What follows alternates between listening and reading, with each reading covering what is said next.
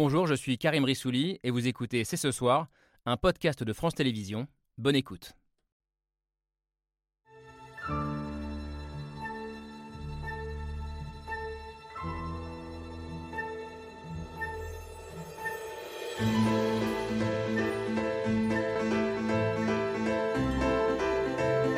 Bonsoir à toutes, bonsoir à tous, bienvenue, vous regardez C'est ce soir.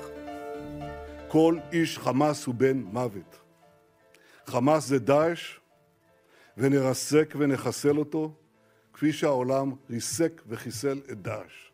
כולם נלחמים, כולם נלחמו, וכולנו נילחם יחד על הבית. עם ישראל חי, ויחד ננצח. C'est sur ce ton martial que le Premier ministre israélien Benjamin Netanyahou a présenté son gouvernement d'union nationale, un cabinet de guerre transpartisan qui promet la mort à tous les combattants du Hamas alors qu'un déluge de bombes s'abat sur Gaza et que l'OTAN a rappelé aujourd'hui la nécessité d'une réaction proportionnée. Alors face à la barbarie, la logique de l'État d'Israël est-elle celle d'une riposte légitime ou d'une vengeance aveugle? Qu'en pense la société israélienne? Vers qui se dirigera sa colère? Du Hamas vont-elles provoquer un sursaut d'union ou amplifier davantage les fractures du pays Et enfin, de l'onde de choc peut-il émerger un chemin vers la paix C'est ce soir, c'est parti. C'est ce soir avec Arthur Chevalier. Salut Arthur. Salut Camille. On va donc euh, ce soir s'interroger sur l'ampleur de la réplique militaire en cours et à venir, mais aussi sur les conséquences politiques, sociétales et même psychologiques de l'attaque du Hamas sur la société israélienne. Bonsoir Miral Boganim. Bonsoir. Alors la société israélienne, vous la connaissez bien puisque c'est en partie la vôtre, vous y êtes née euh, et vous y avez toujours vécu entre Israël et la France. Vous êtes réalisatrice, euh, autrice de plusieurs documentaires euh, mais aussi de fiction et vous dites que depuis samedi dernier, vous êtes frappée notamment par la circulation des images, ces images d'horreur sans filtre dans les médias israéliens. Quel est l'impact de telles images sur la psyché collective euh, du pays Est-ce qu'elles vont amplifier le traumatisme, euh, la colère, la haine peut-être? Ça fait partie des questions qu'on vous posera ce soir. Et ces questions, elles seront également pour vous, Valérie Zenati. Bonsoir. Bonsoir. Alors ceux qui nous ont regardés lundi soir vous connaissent déjà. Vous êtes écrivaine, scénariste, traductrice. Vous connaissez vous aussi euh, très bien le pays et la société israélienne. Six jours après l'attaque, vous soulignez à la fois l'immense sentiment de vulnérabilité des Israéliens et la solidarité qui les lie, mais également la haine que certains d'entre eux nourrissent à l'égard de tous les Palestiniens. Ce sont des bêtes, il faut tous les tuer. Ça, ce sont des mots que vous avez déjà entendus, euh, notamment dans le sud du pays. On y reviendra avec vous. De la haine, de la colère qui se dirige donc parfois contre les Palestiniens, mais également contre le gouvernement israélien. Euh, bonsoir Sylvain Sipel. Bonsoir. Vous êtes journaliste, vous écrivez notamment pour le média en ligne Orient 21 ainsi que pour l'hebdo Le 1. Et demain, vous publiez un article qui raconte le sentiment d'abandon de beaucoup d'Israéliens depuis les attaques du 7 octobre, avec une question qui revient en boucle dans les témoignages, mais où est l'État que fait l'État Et cette grogne contre l'État israélien, j'imagine que vous aussi, vous la sentez monter, Antoine Mariotti. Bonsoir. Bonsoir. Vous êtes l'ancien correspondant de France 24 à Jérusalem, fin connaisseur de la politique euh, israélienne. Alors que ce gouvernement d'union nationale a prêté euh, serment ce soir même, on sent déjà par endroits l'unité du pays euh, se fissurer, l'opinion publique qui recherche des coupables. Alors Benjamin Netanyahou survivra-t-il à cette guerre? Eh ben, Vous nous direz ce que vous en pensez. En attendant, c'est toujours lui qui dirige les représailles militaires qui ont déjà fait 1400 morts sur la bande de Gaza. Je posais la question en sommaire, s'agit-il d'une riposte légitime et proportionnelle ou d'une vengeance aveugle, d'une nouvelle étape dans une guerre sans fin? Bonsoir Alain Dikoff. Bonsoir. Guerre sans fin, c'est le titre de votre livre paru l'année dernière et dans lequel vous essayez de proposer un point de vue dépassionné sur euh, ce conflit. Vous êtes sociologue, directeur de recherche à Sciences Po et au CNRS. Et, et puisque vous avez choisi euh, quand même dans ce titre de mettre un point d'interrogation à guerre sans fin, on vous demandera si à vos yeux il subsiste malgré tout euh, une forme d'espoir. Merci en tout cas à toutes et à tous d'avoir accepté notre invitation à débattre. Le débat commence juste après le billet du jour qui est signé Pierre Michel.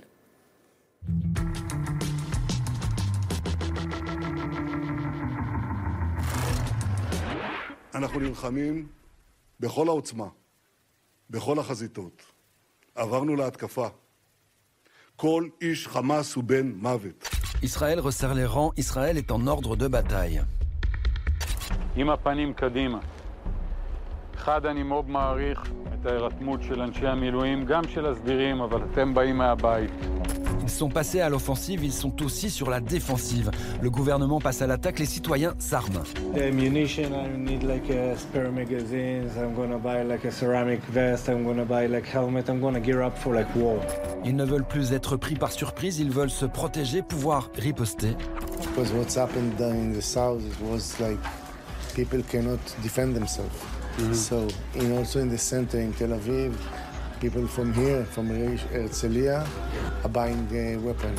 Après les attaques, après les massacres, et alors que le Hamas détient plus de 150 otages, Et ce qu'il faut dire aussi, c'est qu'il y a ici maintenant un large mouvement de l'opinion demandant que tout soit fait pour préserver la vie de ces otages. œil pour œil, dent pour dent, les Israéliens sidérés, tentés par la radicalisation, les habitants de Tel Aviv plongés dans la torpeur pensent à la vengeance sur fond de discours martial. But Israel will defend its people and do whatever it takes with an iron fist to change the reality. Ils ont peur, ils sont en colère. הייתי ילדה טובה, לא? הייתי ילדה טובה, הרסת הממשלה הזאת, הרסתם את המדינה הזאת! תלכו, עכשיו זה תורנו! אנחנו עכשיו נשלוט פה! אנחנו נעזור! ימין! Ils sont en colère contre Netanyahou, son gouvernement, et ici une de ses ministres.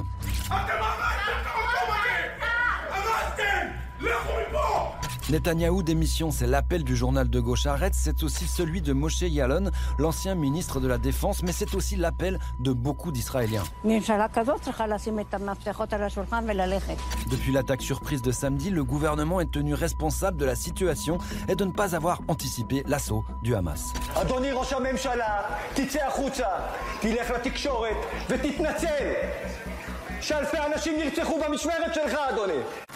C'est lui qui est montré du doigt. אני קורא למנהיגי האופוזיציה להקים מיד ממשלת חירום לאומית ללא תנאים מוקדמים. Alors il s'entoure. Après des mois de division, Netanyahou et son rival Benny Gantz ont annoncé mercredi la mise en place d'un gouvernement d'urgence et d'un cabinet de guerre. Voici les toutes premières images du cabinet de guerre israélien. Israël serre les rangs, mais pour combien de temps Merci Pierre Michel. Ça fait donc euh, six jours euh, que le Hamas a attaqué Israël et on a l'impression que, que chaque jour qui passe, chaque heure qui passe fait, monter encore d'un cran euh, la violence. Plus de 1200 morts côté israélien, près de 1400 victimes dans les bombardements de, de la bande de Gaza depuis samedi. Et on l'a entendu dans le billet, un Premier ministre israélien et un gouvernement euh, d'union nationale qui promet d'éradiquer coûte que coûte les terroristes. J'aimerais avoir votre sentiment sur cette spirale de violence qui, qui est en train euh, de, s'amplifier. Est-ce qu'il vous semble, euh, à, ce stade, qu'il y a encore un moyen de l'enrayer? Et je commence avec vous, euh, Alain Dikoff. L'enrayer à court terme, certainement pas, parce que euh, il est évident qu'après une tuerie aussi systématique, tout gouvernement, quel qu'il soit, est appelé à réagir. Donc évidemment, avec, dans, ce contexte, le gouvernement israélien a mobilisé les réservistes euh, et il y aura une offensive euh, terrestre. La, question, évidemment, euh, Netanyahou prend en effet un air très, très martial, là, pour le coup. Mais je dirais que c'est évident qu'il devra rendre des comptes d'une façon ou d'une autre.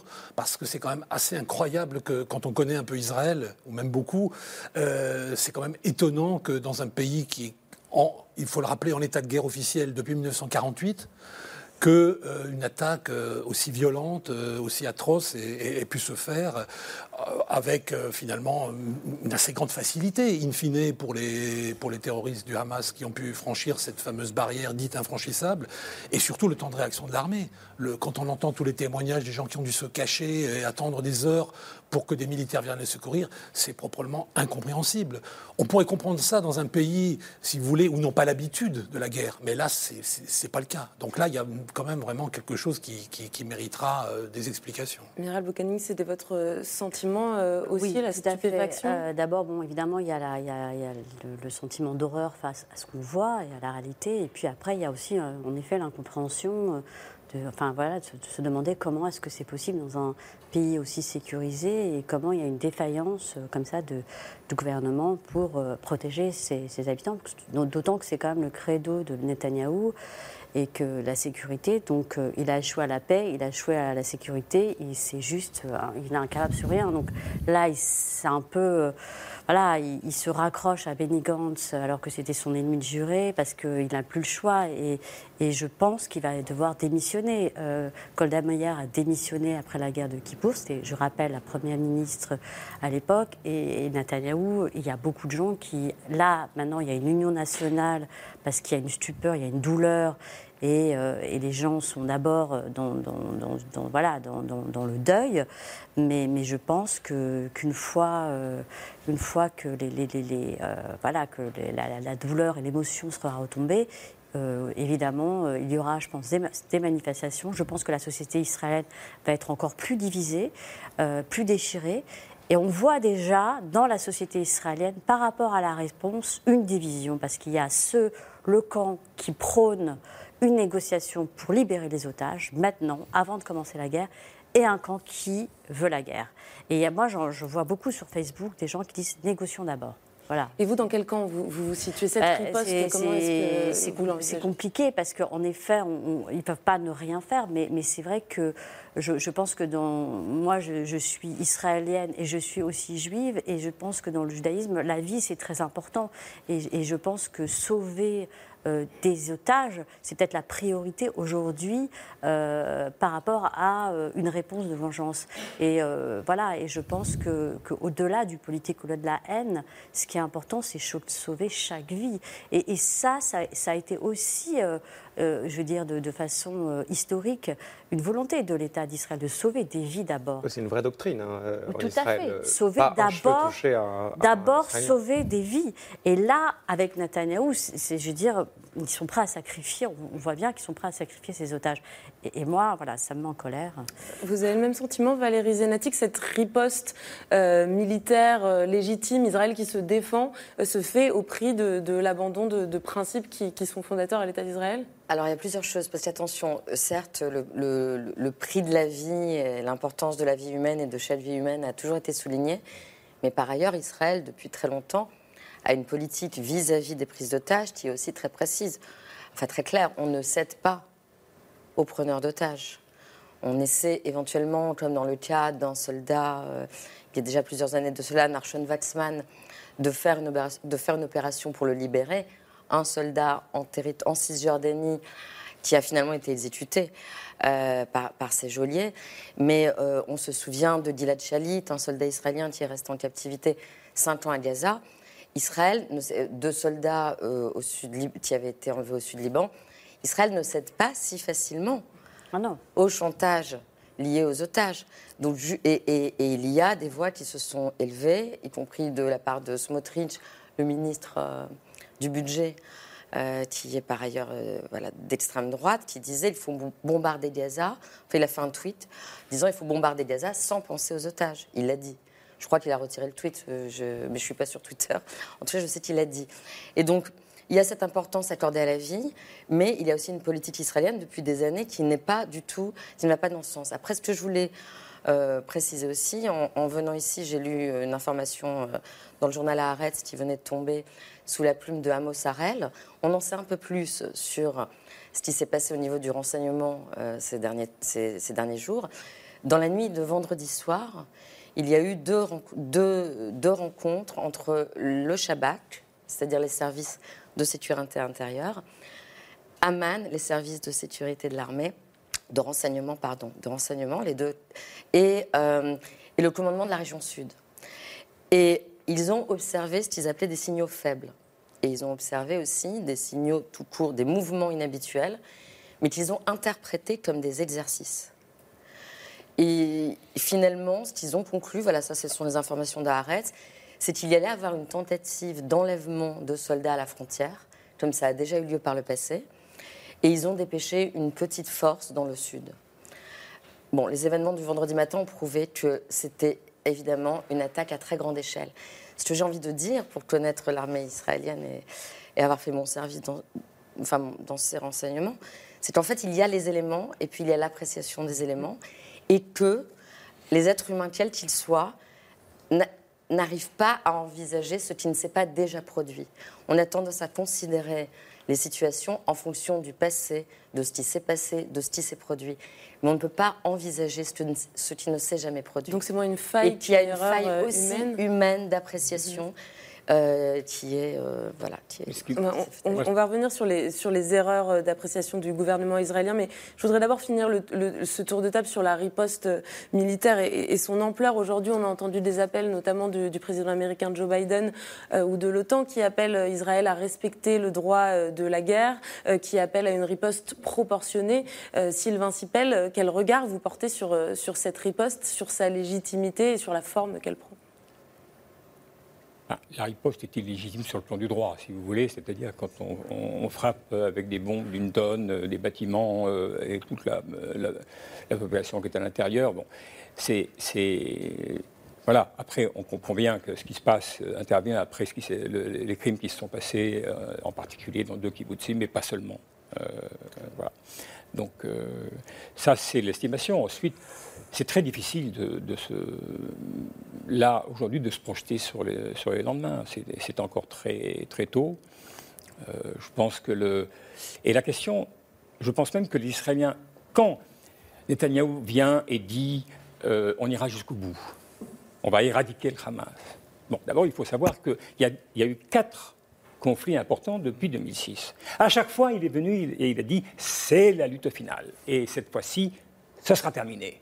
Bon, et on sait ce qu'il en est devenu. Bon, il dit ça, c'est de la propagande de guerre, c'est tout ce qu'on veut. On vous dit que c'est la rhétorique habituelle de c'est de la rhétorique habituelle. C'est vraiment la rhétorique. Alors, c'est une rhétorique habituelle sur un air martial parce que lui, à titre personnel, il sait qu'il va être bientôt accusé euh, d'avoir été le Premier ministre qui a été responsable de ce terrifiant euh, fiasco, si vous voulez. Mais, euh, alors, en revanche, la vraie question, c'est jusqu'où ils vont aller? Jusqu'où ils vont aller?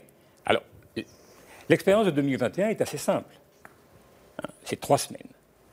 Pendant trois semaines, Biden vient d'être réélu, la- vient d'être entré euh, euh, à la Maison-Blanche il y a peu de temps. Il laisse faire. Et au bout de 17 jours, un moment, il dit non, il faut maintenant, il faut s'arrêter. Et le 18e, il le dit de manière absolument déterminée. De quelle manière, je ne sais pas, mais deux jours plus tard, c'est fini. Donc, euh, si on laisse faire les Israéliens, ça peut aller très loin, je pense.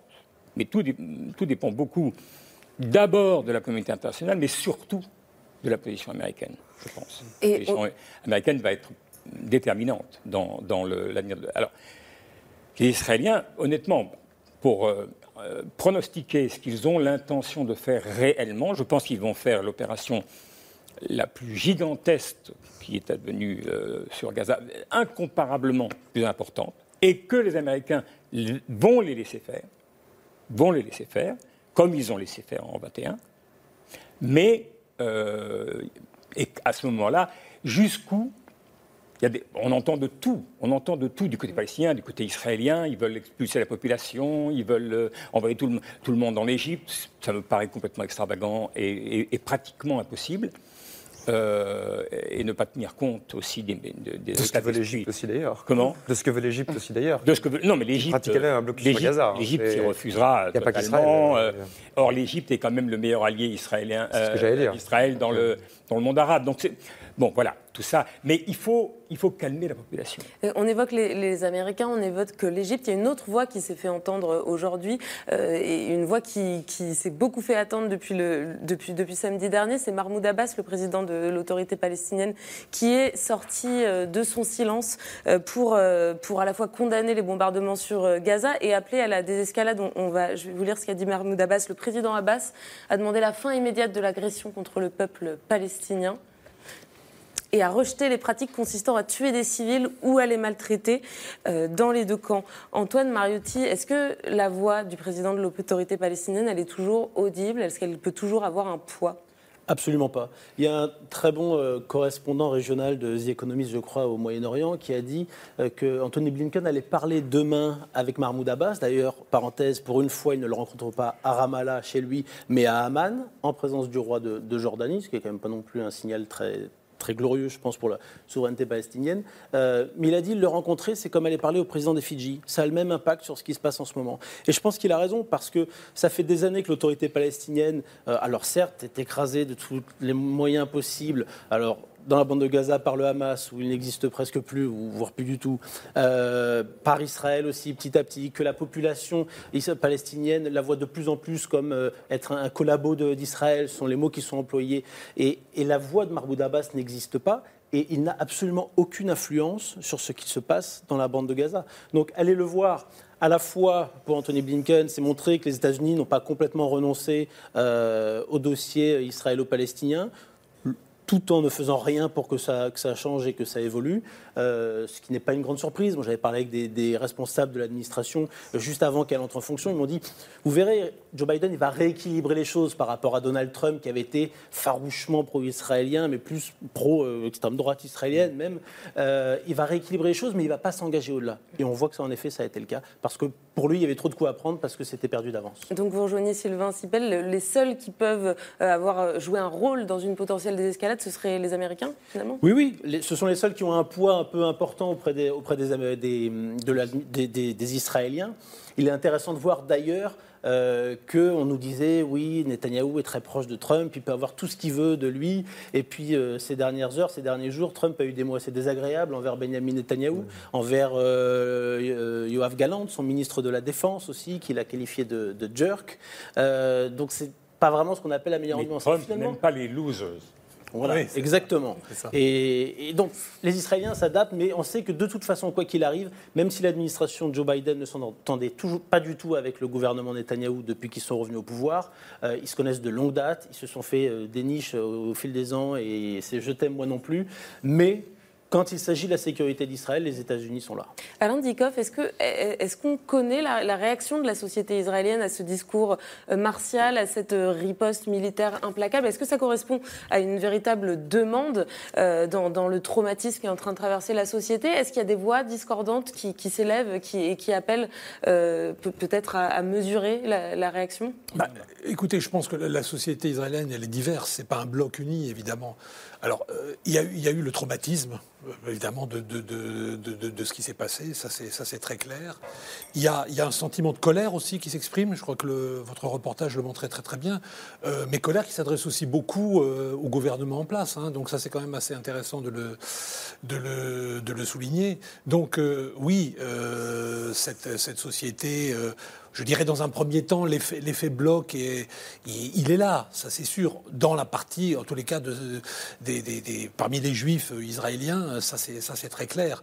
Mais en même temps, moi j'en ai discuté aussi avec euh, un certain nombre de, personnes en Israël ces derniers jours, il y en a quand même beaucoup qui se posent tout de suite des questions, malgré tout, en se disant, mais bon, est-ce que ça va vraiment, vraiment... D'abord, est-ce que, comme Sylvain l'a dit très justement, ça veut dire quoi exactement euh, euh, euh tuer chaque, chaque combattant du Hamas? Ce qui est impossible.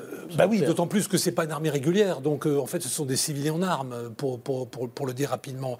Donc le but de guerre, il est, il est loin d'être aussi, aussi évident. Et ensuite, il y en a évidemment qui se posent une question qui est très très naturelle, ça va être le cinquième conflit avec le Hamas depuis 2007. Est-ce que les conflits antérieurs ont vraiment fait avancer les choses? La réponse est non. Au contraire, en un certain sens, on pourrait dire que euh, le Hamas, après, après euh, le dernier coup qu'il a pu prendre dans la guerre précédente, a finalement réfléchi à une stratégie pour essayer à nouveau de renverser la table, ce qu'il a fait en fait avec, euh, avec cette opération de grande envergure qui a pris tout le monde par, par surprise. Donc en réalité, euh, tout ça ne conduit pas à une désescalade, mais à une, sorte d'inventivité, dans l'horreur certes, mais qui est chaque fois dans une escalade supplémentaire.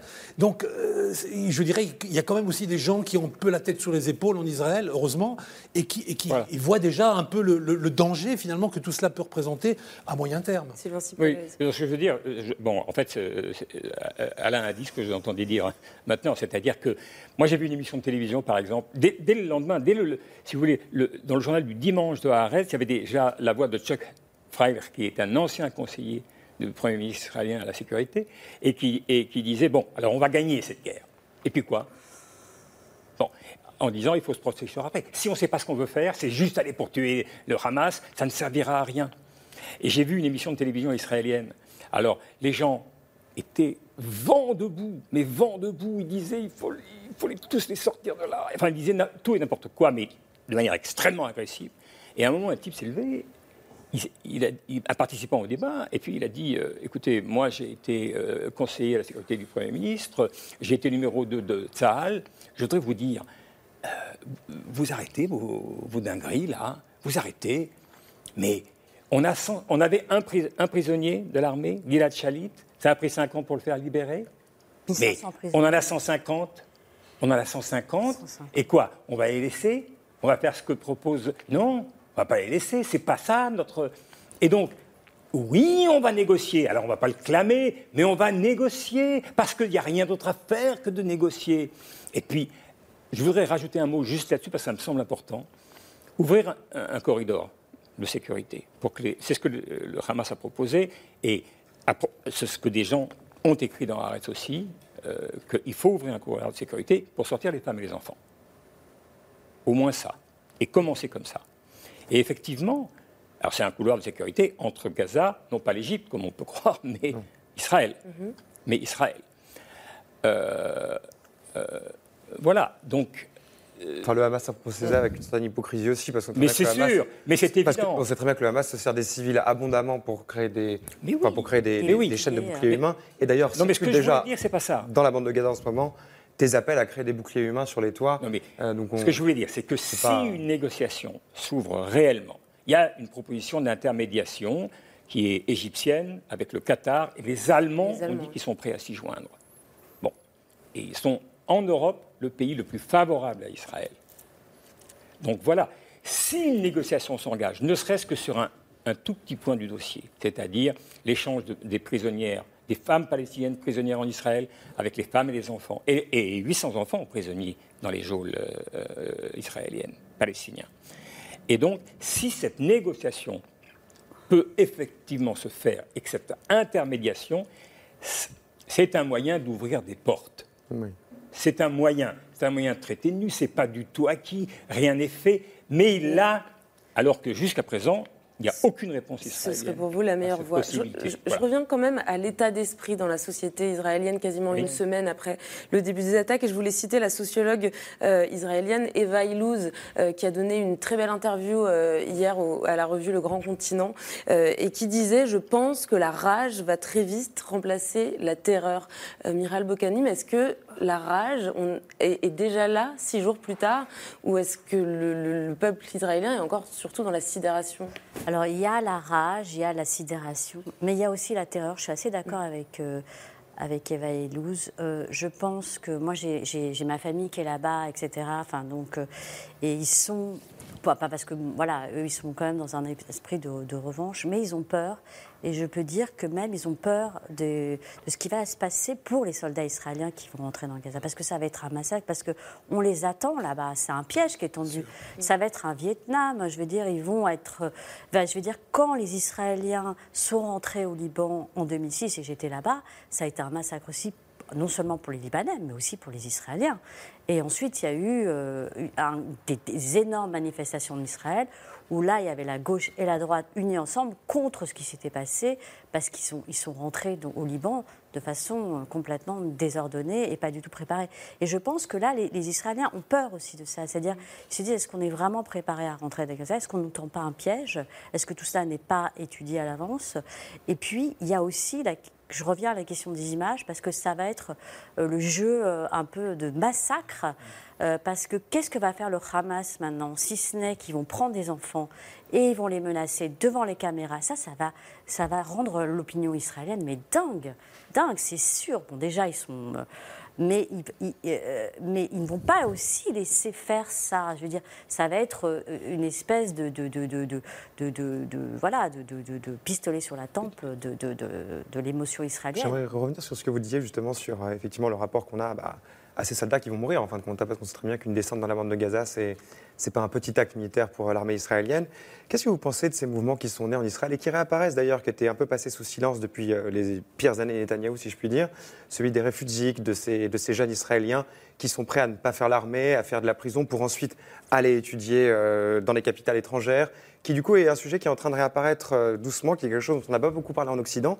mais qui existe véritablement. Est-ce que vous pensez que du coup l'état d'esprit d'Israël par rapport à la guerre en tant que telle a évolué ces dernières années, comme une sorte de mouvement contracyclique d'ailleurs à la radicalisation du gouvernement Netanyahou Mais pas actuellement. Non, pas actuellement. Non, non, pas, pas forcément actuellement, mais là, pour Bah, vous, ça n'aura pas d'impact du tout. Pardon, excusez-moi. Non, voit là- actuellement là, ce qui me- a- a- actuellement, je, je pense qu'il y a une telle pression que les gens vont y aller, et que ce soit des gens de droite ou de gauche ou Oui. de pacifistes. Il y, a, euh, il y a toujours, dans des états de crise comme ça, euh, comme dans la guerre de Kippour, à un moment où, parce qu'on était quand même dans un moment de crise en Israël, comme si euh, la, la sécurité nationale. Mais voilà, c'était le rapport à la mort que j'interrogeais, effectivement. efface tout, C'est ça. tout, tout. C'est comme euh, les réservistes qui voulaient tout, pas se voilà. mobiliser, Donc, qui ce soit, que ce soit les fait, c'est- réservistes, que ce soit les, les- les- les dissociations et les fractures, pour l'instant, tout le monde est un peu dans l'union nationale et a effacé euh, un peu toutes les discordes, parce que là, c'est- c'est- c'est- ça a toujours été le cas en Israël. Dès qu'il y a eu un événement, tous les gens se rassemblent d'abord et s'unissent, un peu comme on voit par le Et- et puis gouvernement. pour- pour Et puis après, dites, les pardon. règlements de compte, ils se font, quoi. C'est- c'est qu'il y a- Marietti, il y a ensuite une, réaction qui est, qui est presque naturelle, qui vient, qui vient des tripes, j'ai envie de dire la rage, la terreur, c'est la première réaction. Petit à petit, on va avoir la réflexion. Euh, c'est un petit peu comme on parle souvent du 11 septembre israélien. Bon, euh, et on en reparlera par rapport au gouvernement. Euh, je trouve qu'il y a plus de critiques envers Netanyahou aujourd'hui que quelques jours après le 11 septembre envers George W. Bush, ce qui n'est quand même pas bon signe pour lui parce qu'il y en a eu beaucoup après. Et simplement pour, Oui, c'est pour revenir sur sur la réflexion et sur en effet le fait que les, les Israéliens ne voient que ça ne fonctionne pas, pour rebondir sur ce que dit Sylvain Sipel et Indikoff, c'est que non seulement à chaque conflit, le Hamas est toujours là, mais à chaque conflit, Benjamin Netanyahou avait promis que ce serait la fin du Hamas. Et à chaque euh, conflit, ils sont encore plus forts. Il y a eu plus de roquettes tirées par le Hamas en 1, 2, 3 jours cette fois-ci que pendant les 18 jours de 2021 ou que pendant un an et 18 jours en 2014. C'est pour vous dire à chaque fois, c'est presque, on a l'impression de taper sur une flaque d'eau, c'est encore plus nombreux. Et, ça, c'est un vrai problème. Ça montre aussi que malgré toute la, force du renseignement de l'armée israélienne, même si là, il y a eu d'énormes loupés, euh, ils ne savent pas comment s'y prendre avec le Hamas. Et ils n'arrivent pas à voir les vrais points névralgiques, qui sont très probablement sous terre d'ailleurs. Et, malheureusement, on parlait tout à l'heure de, l'importance de la vie humaine pour, pour les Israéliens, je suis d'accord. Mais les Palestiniens vont vous dire, ça, ça dépend de qui on parle. Parce que quand il s'agit des Palestiniens, là, euh, la vie humaine, elle n'a tout à fait le, même sens que ce soit en Cisjordanie, des dizaines, centaines qui ont été tués depuis deux ans environ, ou en ce moment à Gaza, où on parle de milliers de- d'immeubles qui ont été euh, rasés par les bombardements israéliens, 4000 tonnes de- d'explosifs qui- et de, de bombes et de missiles qui sont tombés euh, en cinq jours sur euh, la bande de Gaza, et l'état-major du Hamas, qui est soi-disant la priorité euh, de l'armée israélienne, et je veux bien la croire, pour l'instant, il est à peu près intact. Certes, le ministre de l'économie est tombé, un membre du bureau politique, un vaste chef de la marine, peut-être que ça va changer. Pour l'instant, ce n'est pas le cas, et des, des infos qu'on a, il y a quand même la population qui souffre énormément. Et je reviens à ma question de tout à l'heure, Valérie Zanetti. Est-ce qu'aujourd'hui, dans la société israélienne, il y a un désir de vengeance? Ou c'est un Non, peu alors, plus je, compliqué que ça? je pense, je pense qu'on je pense qu'on va beaucoup trop vite parce que je, je- je- j'ai envie de rappeler qu'aujourd'hui encore, on ne parle pas d'un événement qui, qui est passé et qu'on peut analyser à froid. Et quand je dis on, c'est en Israël, mais, mais peut-être que nous aussi. C'est-à-dire qu'aujourd'hui encore, il y a des infiltrations, il y a des, des combattants du Hamas qui arrivent à entrer en Israël encore aujourd'hui. Et qui sont toujours, pour et certains. qui, ou- et qui, pour certains, sont entrés samedi matin et n'ont toujours pas été trouvés ou attrapés, dont on ignore où ils se trouvent. Il y a régulièrement des alertes dans certains lieux du Sud, villages ou autres. On dit à tel- aux habitants de tel endroit de ne pas sortir de chez eux. Donc c'est encore en cours. Parallèlement à ça, Oui, mais Le- même, c'est encore en cours, mais, mais la vengeance, elle est, Ne- elle est quand même le Oui, oui, désir non, de non, mais vengeance. je vais, je vais juste, est très non, important. non, mais je vais jusqu'au bout de, de ce que je voulais dire.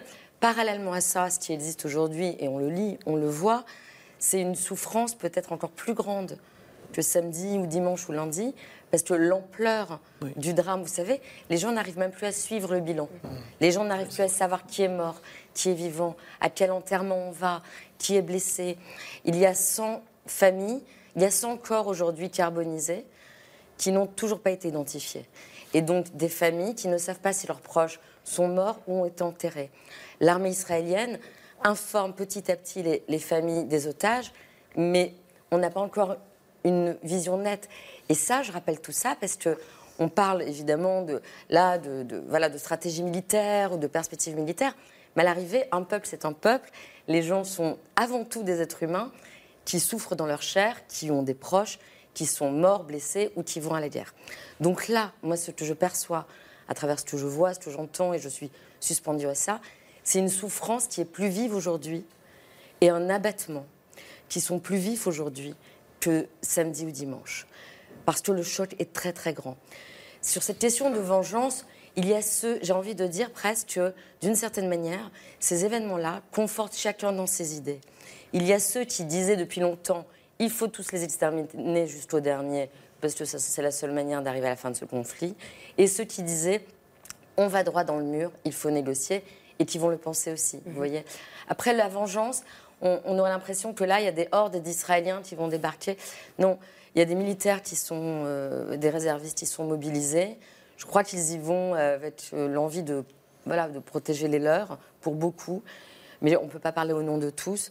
Euh, là, c'est vraiment l'effroi et un désir de stopper ce qui est en train de se passer. Et si vous dites que chacun est confirmé dans ses convictions, ça veut aussi dire que l'union nationale, euh, finalement, c'est un mirage. Alors oui, alors euh, oui, l'Union nationale, l'Union nationale de toute façon euh, ne peut pas exister euh, quand le peuple et Michal Boulianim le rappelait tout à l'heure a été si fracturé cette dernière année.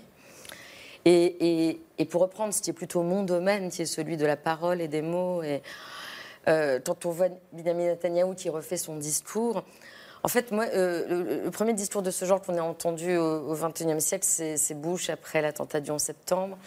Et puis ensuite, et puis ensuite euh, il y avait ça au moment de la deuxième intifada en Israël. On a entendu, j'étais très frappée, François Hollande, après les attentats du 13 novembre, adopter un peu ce discours qui se voulait rassurant, mais nous les trouverons tous jusqu'au dernier, nous serons implacables. Et c'est François Hollande, enfin je veux dire, c'est pas un président euh, qui, est comparable à Benjamin Netanyahou politiquement. Mais il avait ce discours, et moi j'avais mon oreille qui vibrait, et je disais, mais en fait ils adoptent tous cette rhétorique et ce ton martial dont on sait au fond qu'il est vide de sens. Je ne sais pas qui est dupe, je ne sais pas qui croit. Et c'est un vrai problème. C'est un vrai problème. Et handicap, je vous vois sourire. Oui, non, mais je, je- je- je- je suis d'accord avec ce, que, ce qui vient d'être dit sur, sur un peu, c'est une posture en fait. Voilà, c'est une posture, c'est une posture, c'est un coup de menton. Et une posture nécessaire, peut-être. Oui, peut-être Ah, nécessaire, mais, mais en sur même, d'opinion mais en même aussi, temps. oui. Mais vous pensez pas que ça répond quand même Mais beaucoup de gens à n'y croient pas. Mais les gens n'y croient plus. Oui, Et Ah, je suis pas en, partie, oui. Ah. Et c'est ce que vous disiez, ça dépend de la population qui va déjà- que ceux qui sont déjà convaincus, que ceux qui sont de ce bord. Les autres, ils ne vont pas y croire une seconde parce qu'ils vont tout de suite se dire, ils, ils connaissent le bonhomme, il est là depuis 2009, il a été, il a été Premier ministre entre 96 et 99, ils en ont fait le tour. Euh, je veux dire, euh, la confiance en Netanyahou, elle s'est quand même énormément érodée. Moi, je voudrais peut-être aussi, si vous permettez une seconde, revenir sur ce que Valérie Zanetti a dit au début, et je crois que c'est très juste. Et je crois que c'est même le cas de, de- de nous, ici, autour de, de- de la table. C'est que entre la, la- la- la- je dirais la réaction qu'on a pu avoir samedi matin ou vers midi quand on a commencé à prendre des nouvelles et aujourd'hui, l'air de rien, la, la- la- la conscience vraiment de l'horreur de ce qui s'est passé a accru. Parce qu'au début, on a même pu penser dans un premier temps, bah voilà, bon, c'est le truc habituel, il y a quelques roquettes, etc. Et après, on s'est rendu compte que non, c'est pas ça, il y a une infiltration. Et c'était pas juste un kibbutz, c'était presque une vingtaine de localités et une ville quand même, Sderot, qui fait 20 000 habitants. Et la rêve partie. Bah là, Voilà. elle est partie en plus. Donc, au fur et à mesure que le temps a passé, Et on s'est rendu vont compte continuer à que- jusqu'à il y a- Les bombes continuent à Ce tomber que je veux dire, que le- le- le- C'est pas arrêté. Pardon Ça s'est pas arrêté. Ce que je veux dire, c'est qu'il y avait des bombes sur Tel Aviv encore Oui, hier. ça, c'est Oui, oui, tout à fait. Ça, Non, c'est- mais ça, le- point sur à lequel, si vous Oui, permettez, oui, bien sûr, il y a des cartes pas tous en même euh, temps, on n'en ça, sait plus rien. Ça- Je vous laisse permet finir, réagir. Ça permet juste de donner une idée de l'ampleur du traumatisme que ça représente et de la prise de conscience progressive. C'est c'est juste un chiffre. C'est-à-dire qu'aujourd'hui, on en est à peu près à 1300 euh, euh, victimes du côté israélien. Là, je parle parce que le, débat est autour d'Israël essentiellement. Donc, je, ça ne veut pas dire que je, je- je mésestime évidemment la, souffrance du côté palestinien que- que- dont, dont j'ai entièrement conscience. Mais 1300 victimes du côté israélien, ça fait déjà plus que le nombre d'Israéliens qui ont été tués entre 2000 et 2005, c'est-à-dire lors de la première intifada, où il y avait eu exactement euh, de la deuxième, pardon, de la deuxième intifada, la intifada à l'Aqsa. Donc, ça- qui, qui donc sur quatre ans. Donc, en l'espace de quelques jours, il y a eu plus de victimes qu'il y en a eu euh, pendant cinq ans. Je pense que ça donne déjà une, une- une- une- une- une idée un peu plus concrète aux, aux téléspectateurs de ce que ça représente. Je pense qu'il faut le dire et comprendre aussi à partir de là les logiques qui s'enclenchent. Et l'une de ces logiques, c'est euh, de, passer de la sidération, de la terreur à la colère. Et je voudrais qu'on revoie euh, ces images qu'on a vues euh, tout, à l'heure dans le billet de, Pierre Michel.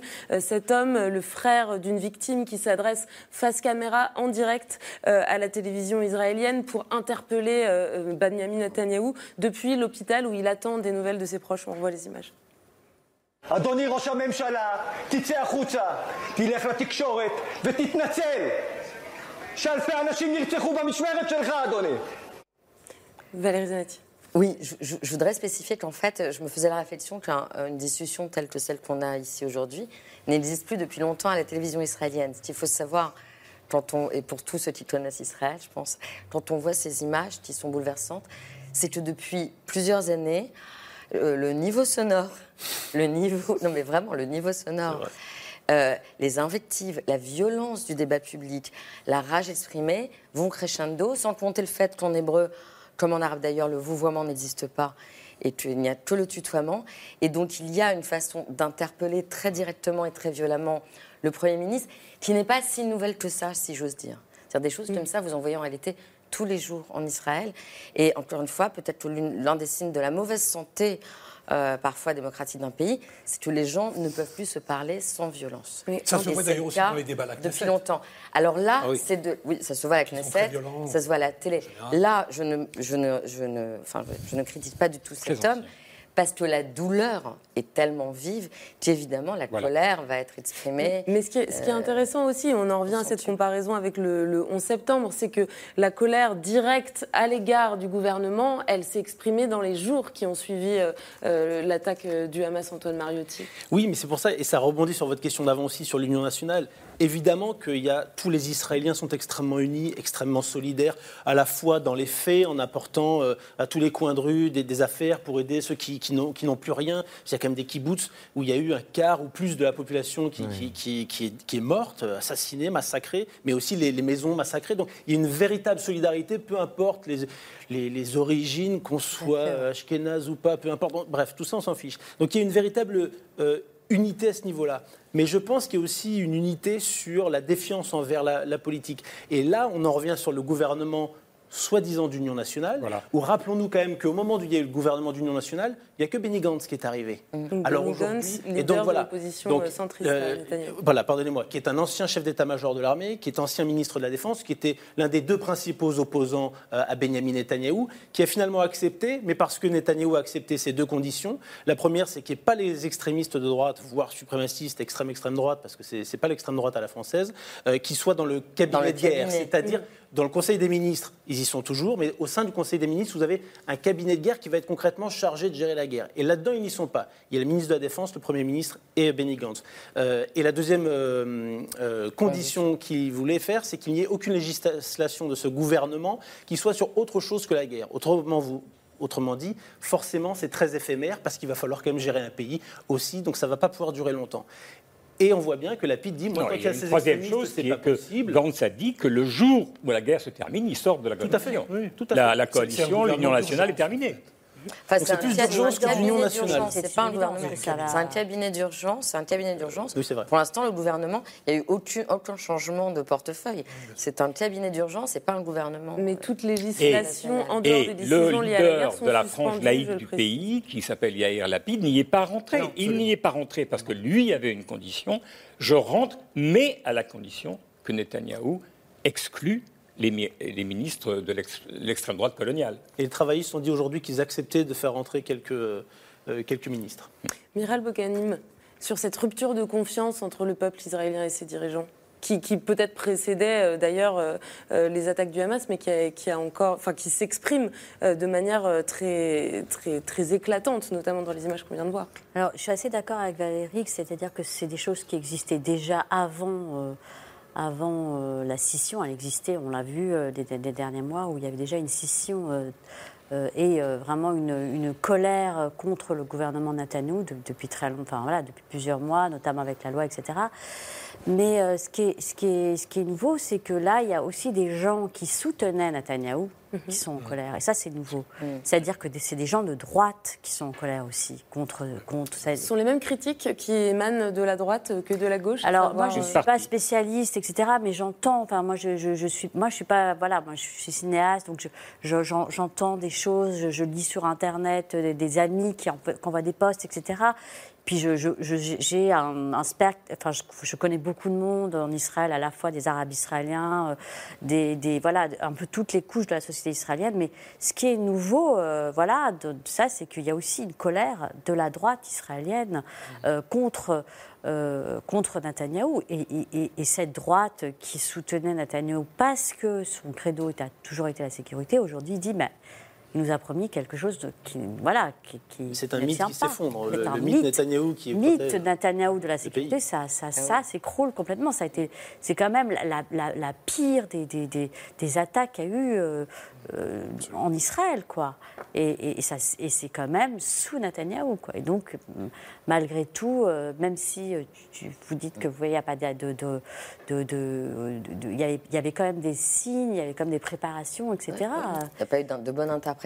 Et il n'y a peut-être pas eu des bonnes interpréta- interprétations, mais il y a eu. il- moi, ce que j'ai lu aussi, c'est que quand même, il y a eu, euh, de la part des Égyptiens, des, des signes, Ah oui, etc. oui, oui. Mais, mais, Net- mais Netanyahou, on l'oublie, mais bon, il est quand même au pouvoir depuis plus de 15 ans, quasiment sans interruption, et qu'il a réussi à, à faire croire, et, et- et que c'est quelqu'un qui est réputé en Israël pour ne pas vouloir la guerre. Euh, et, et il, il disait il y a 15 jours, euh, le Hamas n'est pas intéressé à avoir la guerre euh, avec Israël. Mais en fait, c'est lui qui n'était pas intéressé, entre guillemets, à avoir la guerre, avec le, Hamas. Et d'une certaine manière, il, euh, a presque persuadé les Israéliens, même tout en leur promettant que ça allait cesser. Mais je veux dire, des tirs de roquettes et de missiles, il y en a depuis 2007. Et euh, alors, tantôt il avait ce discours martial, tantôt euh, on avait le sentiment que bon, bah, ça pouvait se maintenir comme ça, et que lui, par ailleurs, allait faire la paix avec les Émirats, l'Arabie Saoudite. euh, Vous pensez qu'il a favorisé arabes. un enlisement réellement, d'une certaine façon? Comment? Il a favorisé un enlisement d'une certaine façon, qui lui servait bien aussi d'ailleurs, Je- peut-être. Non, non, non, Non, je il ne a pense pas qu'il ait favorisé. favorisé. Il s'est simplement, il a voulu pas seulement se présenter, mais se vivre comme l'homme qui allait régler des questions bien plus importantes et qui se fichait un peu, pardonnez-moi l'expression, à une époque d'avoir ou pas le soutien des États-Unis, parce que par ailleurs il avait celui de la Russie ou de la Chine ou de l'Inde. Vous voyez, je veux dire, le monde change euh, depuis quelques années et que Netanyahou, dans sa vision, euh, euh, il, allait pouvoir faire des, voilà, des beaux contrats avec la Chine, avec, la Russie, d'autres pays. Et, euh, il pensait pouvoir terminer, si j'ose dire comme ça, en naviguant avec une sorte d'assise forte au Proche-Orient et en se fichant un peu du problème, de la question de Gaza et des Palestiniens. Et là, euh, il y a quelque chose qui, qui voilà, je- il n'y a même pas besoin de le dire que ça lui a sauté à la figure parce que ça serait presque a un quelque- mauvais jeu de mots. Quelque chose qui me semble essentiel. La faillite euh, le- le- du renseignement israélien, évidemment, elle est due à l'incapacité à saisir euh, et à prévoir. Mais elle a un environnement qui est beaucoup plus important. C'est un environnement, non, c'est même pas politique, c'est quasi culturel. C'est-à-dire que moi, j'étais en Israël en 73. J'ai réentendu de la des choses très identiques. Ah oui, au moment de la guerre du Kippour, quand pendant un an, les forces de- de- égyptiennes s'étaient entraînées à traverser le Mm. canal, et les militaires israéliens et Golda Meir, qui était première ministre, Exactement. semblant. Bon. Donc, pourquoi je dis c'est culturel? Parce que il faut, si on veut vraiment parler de la société israélienne, cette société, je ne dirais pas au départ, mais avec le temps, et en particulier avec l'occupation qui dure depuis 55 ans, elle a évolué. La plupart des Israéliens, ils ne savent plus où est la ligne verte, la ligne de 67. Ils ne savent absolument pas où elle est. Et donc, pour eux, il y a un seul espace. Et la situation réelle entre eux et les Palestiniens, c'est une situation coloniale. Il faut dire les choses comme elles le sont. Donc, Israël est un des tout derniers pays coloniaux. Il y a de plus en plus de gens qui le disent en Israël. Il y a, c'est une minorité, indubitablement. Mais cette, mi- mais cette minorité est une minorité très active. Elle est centrée autour du journal euh, Haaretz, qui est le principal journal israélien. Qu'est-ce qui s'est passé cette fois-ci? Je ne sais pas s'il a. Il y a des gens qui disent que. Enfin, des gens qui disent. Il y a des informations qui sont sorties pour dire que l'Égypte a prévenu euh, le gouvernement israélien qu'une attaque était imminente du côté du Hamas. Et si on veut croire les choses, Netanyahou, Netanyahou a dit que c'est un mensonge éhonté, mais il se dit que quand on lui a dit ça, il a dit, comme Golda Meir, il a dit, mais enfin, qu'est-ce qu'ils sont capables de faire? Ça, c'est culturel.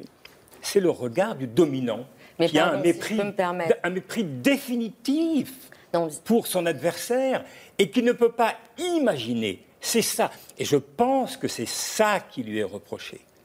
C'est le fait de ne pas avoir été en mesure de percevoir, de percevoir la réalité de l'adversaire. Je, je pense qu'il y a autre chose aussi, pardon, c'est que quand on parle par exemple de, de colonialisme euh, ou de colonie, il ne faut pas oublier qu'en réalité, il y a deux, deux- deux statuts différents. On peut parler de colonisation de la Cisjordanie. Oui, ou de Gaza. De Gaza, plus difficilement, dans le sens où Non, les on les a colonies évacués, ont on été démantelées. oui. Voilà, il faut quand même rappeler. En 2005. Mais c'est Mais Gaza est important. sous contrôle total Oui, non, non, mais c'est important de le rappeler pour comprendre la mentalité des Israéliens vis-à-vis de Gaza qui n'est pas la même que celle de la Cisjordanie. C'est-à-dire que ce pour les deux Israéliens, zones ce sont deux différentes. zones différentes séparées par Israël. Gaza est vers l'Égypte, la Cisjordanie vers la Jordanie.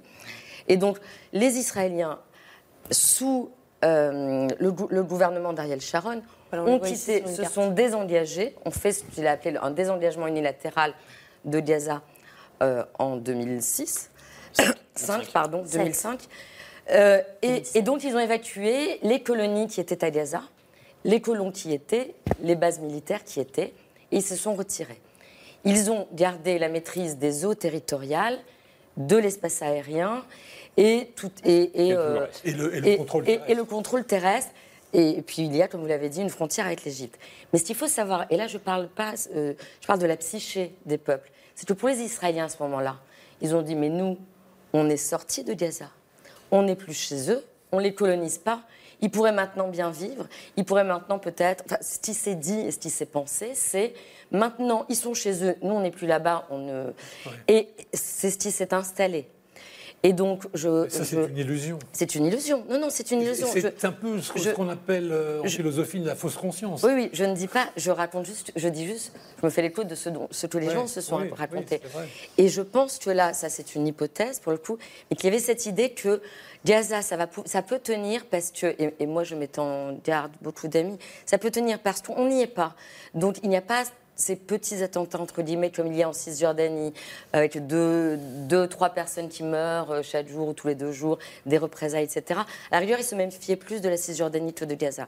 Et je pense que là, ils se sont clairement dit, peut-être, même lorsqu'il y a eu ces signaux d'une attaque, que ça allait être de nouveau des tirs de missiles et de roquettes, peut-être plus massifs que euh, l'année dernière, avec une ou deux tentatives d'enlèvement de soldats.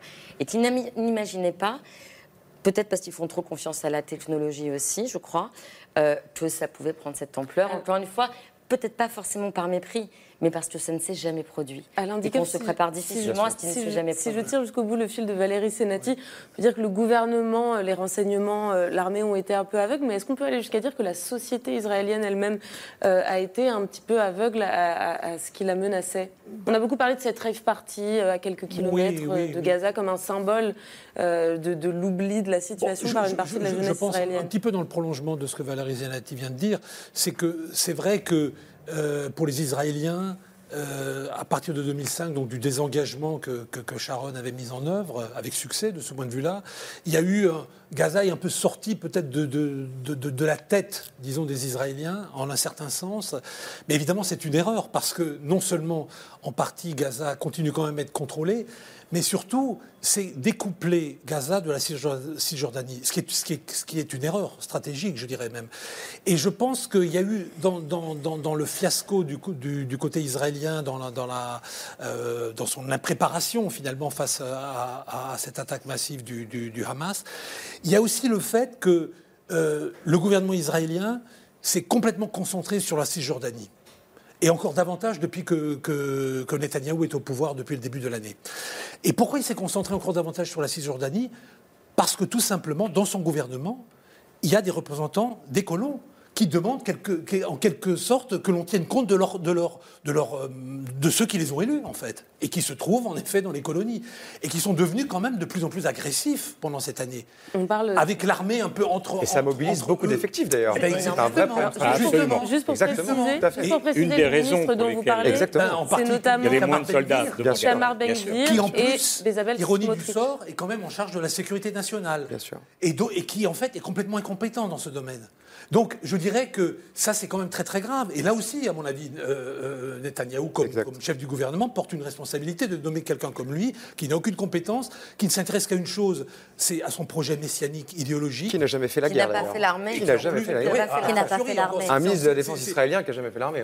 Non, non, ministre. Pas de la défense. De la- de la défense. La sécurité. mais, qui se intérieure. permet quand même de donner des, ordres au chef de la police. Bien Bon, sûr. alors, je veux dire, c'est quand même incroyable de lui dire ce qu'il faut, ce qu'il faut faire. Donc là, je pense qu'il y a aussi quelque chose, c'est ce tropisme complètement centré sur la Cisjordanie qui a un peu fait que Gaza était un peu, un peu, un peu loin et qu'on pensait qu'il y avait juste une petite routine avec le Hamas, de temps en temps des, des roquettes, mais que ça n'irait pas plus loin. Moi, je veux juste euh, dire quelque chose euh, par rapport à ce que dit Sylvain, c'est que, en effet, dans la jeunesse euh, israélienne, aujourd'hui, il y a cette volonté d'oublier, de sortir du conflit et d'oublier d'oublier qu'on est au Moyen-Orient. Et cette rêve partie qui a, qui, a, qui, euh, qui été à côté de Gaza, je pense que c'est... Voilà, ils n'ont même pas, ils pas eu conscience qu'ils étaient finalement au port de Gaza. Très important. Mais oui, ça veut dire qu'aujourd'hui, la, la, et, et on le voit, moi je le vois avec les cinéastes, euh, bon, à part quelques cinéastes qui sont très politiques, il y a des nouveaux cinéastes qui veulent euh, être au-delà du politique, qui en ont marre qu'on repart, qu'on part, à chaque fois qu'on parle d'Israël, c'est le Moyen-Orient, c'est le conflit, ils veulent être normal, entre guillemets. Et donc je pense que cette jeunesse et, et- et cette nouvelle génération, euh, il y, y a ceux qui veulent plus faire l'armée, en effet, puis il y a ceux qui veulent oublier, qui sont dans un pays en guerre en permanence et qui veulent profiter de la Une sorte de sécularisation civile, vous voulez dire Enfin, si je Oui, peux dire que c'est ça. Si ouais. je peux me permettre, il y avait quand même une forme d'incongruité extraordinaire à faire cette, rêve par- partie à un kilomètre et demi de Gaza, qui est un lieu qui, on, dit, alors c'est le terme usuellement utilisé, on dit euh, euh, une, une prison à ciel ouvert. Bon, d'accord, une prison à, à ciel ouvert, mais c'est effectivement un lieu clos duquel on ne peut pas sortir, où on est totalement soumis à la volonté israélienne. Personne ne peut sortir. Si, on un enfant naît à Gaza et qu'il n'est pas enregistré au ministère de l'Intérieur euh, euh, israélien, il ne peut, il- on ne peut pas Ils le sortir, peuvent même est par l'Égypte. Ils peuvent sortir par l'Égypte. ils peuvent très sortir compliqué. par Oui, non, l'Égypte. oublie toujours l'Égypte avec Gaza, extra- mais- Non, mais c'est extraordinairement serré. oui, hein. oui, non, non, Extraordinairement serré. non, non, je Et le puis c'est sais. très C'est pas compliqué. beaucoup, hein, ça, je d'accord. Oui, c'est pas très vrai. ils, Non, ont des mois des mois pour. Non, mais ce que je veux dire, c'est rapidement. Pour terminer, c'est deux mots, quoi. Je ne dis pas que c'est extravagant, mais tout de même, faire une rêve partie alors qu'à un kilomètre et demi, il y a une vie de, de malheur permanent. Il y a quelque chose, voilà. Mais je ne dis pas que c'est symbolique du conflit, mais tout de même. C'est un endroit où il y a souvent des concerts d'ailleurs. C'était pas une, une Oui, première non, non, c'est cet vrai, endroit. c'est Donc, vrai, C'est c'est vrai. connu Moi, il y a j'ai- souvent des j'ai concerts. vécu dans un kibbutz et en même temps, je, vous rejoins complètement. Mais- Mais, mais et- dans le quotidien, ça pas fait tellement longtemps qu'il y a ce conflit-là. Arnaud. Ça fait tellement longtemps qu'il y a ce conflit-là que quand on, quand on a grandi en Israël ou autre, on finit forcément par vivre aussi. Je veux dire normalement. Mais on peut évidemment. pas, on peut pas être sans cesse plongé dans ce conflit. Donc, donc la jeunesse, mais comme les adultes, au bout d'un moment, vont boire des verres autres. Mais j'ai envie de dire, dans n'importe quelle guerre, on fait les plus grandes fêtes. Non, non, bien sûr, mais ce que je veux dire, c'est que, c'est que oui, il y a aussi Oui, un ras-le-bol de cette conscience Bien politique. sûr, Et- bien sûr. et Justement, je- ce, à ce- juste ce titre, que vous pardon. dites sur ce ras-le-bol et cette volonté euh, d'oublier me rappelle une image qu'on qu'on a déjà commentée dans cette émission euh, au moment des grandes manifestations euh, contre la réforme de la justice euh, et, et une image qui pointait le fait que la question palestinienne était complètement absente ou, ou grandement absente euh, de, des revendications des, des manifestations pro-démocratie. Vous la voyez ici, cette image euh, qui dépeint l'occupation israélienne comme un éléphant dans la pièce euh, que ces manifestants pro-démocratie refusent de, de voir. Est-ce que est-ce que c'est quelque chose que vous, vous avez perçu? Est-ce que vous avez participé à ces, à ces manifestations Alors moi, j'étais pas en Israël à ce moment-là, Mhm. mais j'ai suivi et j'ai eu beaucoup d'amis évidemment qui allaient dans les manifestations. Euh, alors euh, j'ai en effet des, des- des amis euh, qui étaient plutôt ah, bon arabes, israéliens ou, ou libanais, qui ont qui ont soulevé ce, ce- ce- cette ce, ce problème que en fait une- une- l'occupation n'était absolument pas men- mentionnée, mais euh, dans ces dans ces dans ces manifestations et, euh, et- et c'est ce que je dis, c'est-à-dire qu'il y a aussi euh, euh, cette enfin, Tel Aviv, c'est une bulle, c'est une bulle. Bubble. un bubble, on appelle ça. Et, euh, et- les gens euh, veulent euh, vivre normalement, bon, ce qui est compréhensible hein, aussi, mais, mais ils ont tendance à oublier qu'ils sont au Moyen-Orient. Ils ont tendance, enfin, moi j'ai aussi fait un film où, ça raconte ça, c'est-à-dire qu'ils ont tendance à oublier que Israël, c'est- au Moyen-Orient, on n'est pas à Los Angeles, quoi. Donc euh, voilà, euh, et, et- et- et du coup, euh, et, et- et du coup, il n'y a, plus- il y a plus cette conscience politique comme il y, a- comme il y avait euh, de- de- du côté des, des- des- des- des pères fondateurs, etc., où il y avait toujours eu euh, quand même cette conscience de la terre et des territoires, etc., et de l'endroit où on était. Il nous reste Oui, que moi, ce que quelques je voudrais dire, Bah, pardon, parce que j'ai minutes participé. d'émission, oui, donc allez-y. J'ai participé aux manifestations, enfin quand je suis allée, et que en fait, euh, pour eux, la question à ce moment-là n'était absolument pas liée, c'est-à-dire que le processus interne euh, qui, était en cours et qui était cette attaque phénoménale contre le système judiciaire israélien euh, n'était pas lié dans leur esprit à la question palestinienne. Et comme on le sait, et comme je le dis souvent, il n'y a pas qu'une seule question palestinienne, il y en a au moins deux, puisqu'il y a Gaza d'un côté et la Cisjordanie de l'autre, et que depuis longtemps, ce qui règne comme consensus, à part à l'extrême gauche, c'est qu'il n'y a personne avec qui parler. Et donc, de Et ça, toute c'est aussi un façon. discours. Oui, oui, non, Oui. je sais. Non, non, je sais. Je... c'est- ça qui Ça, c'est aussi un Et- problème, hein, mais bien je ne dis pas que ça ne l'est pas, mais ça a imprégné les esprits depuis la deuxième intifada qui était évoquée tout à l'heure, entre 2000 et 2005. On sait que la gauche israélienne s'est effondrée après les attentats de 2000 et 2005 et que euh, plus personne, en fait, n'y croit. Ne cro- euh, ils n'auraient même pas su que, que réclamer, en fait. Donc ces manifestations, elles avaient un objectif précis, pour- pour- dans un contexte précis. Ju- juste pour rebondir, il y a quelque chose qui, je trouve, est, est frappant. Plus on, plus on côtoie ces deux peuples et quand on a la chance d'être journaliste sur place, on, on va des deux côtés, ce qui est quand même extrêmement appréciable.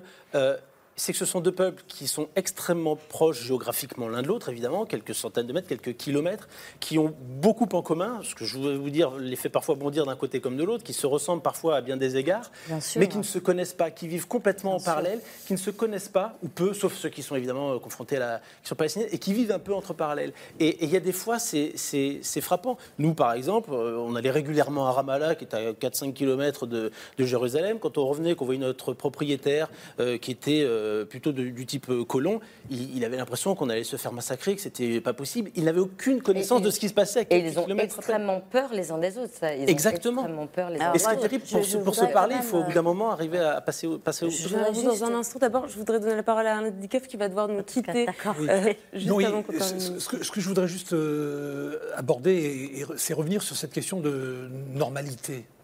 En fait, euh, le sionisme, qui est donc le mouvement national qui a donné naissance à l'État d'Israël, son objectif, c'était quelque part la normalisation du peuple juif. Normalisation au sens politique, c'est-à-dire avoir un État comme les autres.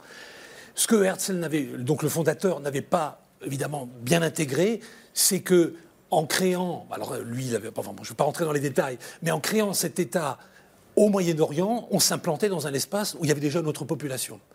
Et donc, la difficulté, c'est comment vous faites pour normaliser l'existence collective des Juifs dans ce contexte-là. Eh bien, la seule possibilité, c'est quand vous êtes dans une logique de dialogue avec l'autre. Parce que sinon, c'est pas possible. Vous n'arriverez jamais. La normalisation restera une illusion. Bien sûr. Si vous n'intégrez pas cette donnée-là. Et je pense que c'est ça qui n'est pas encore complètement fait. Euh, euh, il, faut, il faut que les, que les Israéliens, de façon encore beaucoup plus massive, intègrent que l'objectif de la normalisation, il est possible, mais il réclame un prix. Et ce prix, c'est le compromis avec l'autre. Et le prix, c'est la, la parité entre les deux. Admettre qu'il y a parité de droits et de dignité entre les deux populations. Et je suis désolée, on pourrait encore en parler euh, pendant des heures, mais c'était juste le mot de la fin. C'est que moi, je viens d'une ville qui est Haïfa, où euh, c'est a- c'est assez exceptionnel parce qu'il y a quand même une cohabitation entre arabes et juifs et elle est vraiment à tous les niveaux de la société. Ville qui est dans le nord du pays, c'est ça Qui est dans le nord du pays. Et, et à chaque fois, je suis sidérée de voir euh, voilà, cette, cette, euh, cette, cette cohabitation, mais vraiment, et il y a même des religieux, et tout ça circule dans une, dans une entente totale. Euh, Il y, a, il y a très peu, enfin, c'est pas Jérusalem, on est vraiment, euh, on est autre part, et ça, ça existe au Moyen-Orient. Et j'ai envie de dire que c'est quand même un espoir, c'est quand même un lieu en Israël et, et, au Moyen-Orient, où ça, ça existe. Et eh ben, je suis très heureuse qu'on finisse cette émission et cette semaine d'émission consacrée au conflit israélo-palestinien sur quelques mots d'espoir. Merci beaucoup à toutes et à tous de nous avoir accompagnés ce soir. Merci Valérie Senati d'être revenue nous voir. on était ravis de vous recevoir cette semaine. Merci également à vous, Miral Boganine. Je signale votre dernier film, Tel Aviv-Beyrouth, qui résonne en multiples façons avec notre discussion de ce soir, qui est cette année, qui est disponible sur Canal+, euh, Ciné+, précisément. Euh, merci Alain Descoff. Je signale votre dernier ouvrage, Un monde en crise, euh, que vous avez co-dirigé, qui vient de paraître aux presses de Sciences Po. Antoine Mariotti, c'était votre toute première venue euh, dans l'émission. Merci à vous. On espère euh, vous. revoir bientôt. Et merci euh, également à vous, Sylvain Sipel. On pourra lire votre dernière chronique, mais où est passé le service public israélien, dans le prochain numéro du 1 qui sort demain? Non, non, c'est quotidiennement quotidiennement. C'est ah une chronique quotidienne sur Internet. Vous retrouver directement sur le site. Et bah, enfin, merci Arthur. Merci On se retrouve mercredi prochain. Mais c'est ce soir revient dès lundi sur France 5 en deuxième partie de soirée. Merci à vous de nous avoir suivis toute cette semaine. Bonne fin de soirée et à la semaine prochaine. Salut.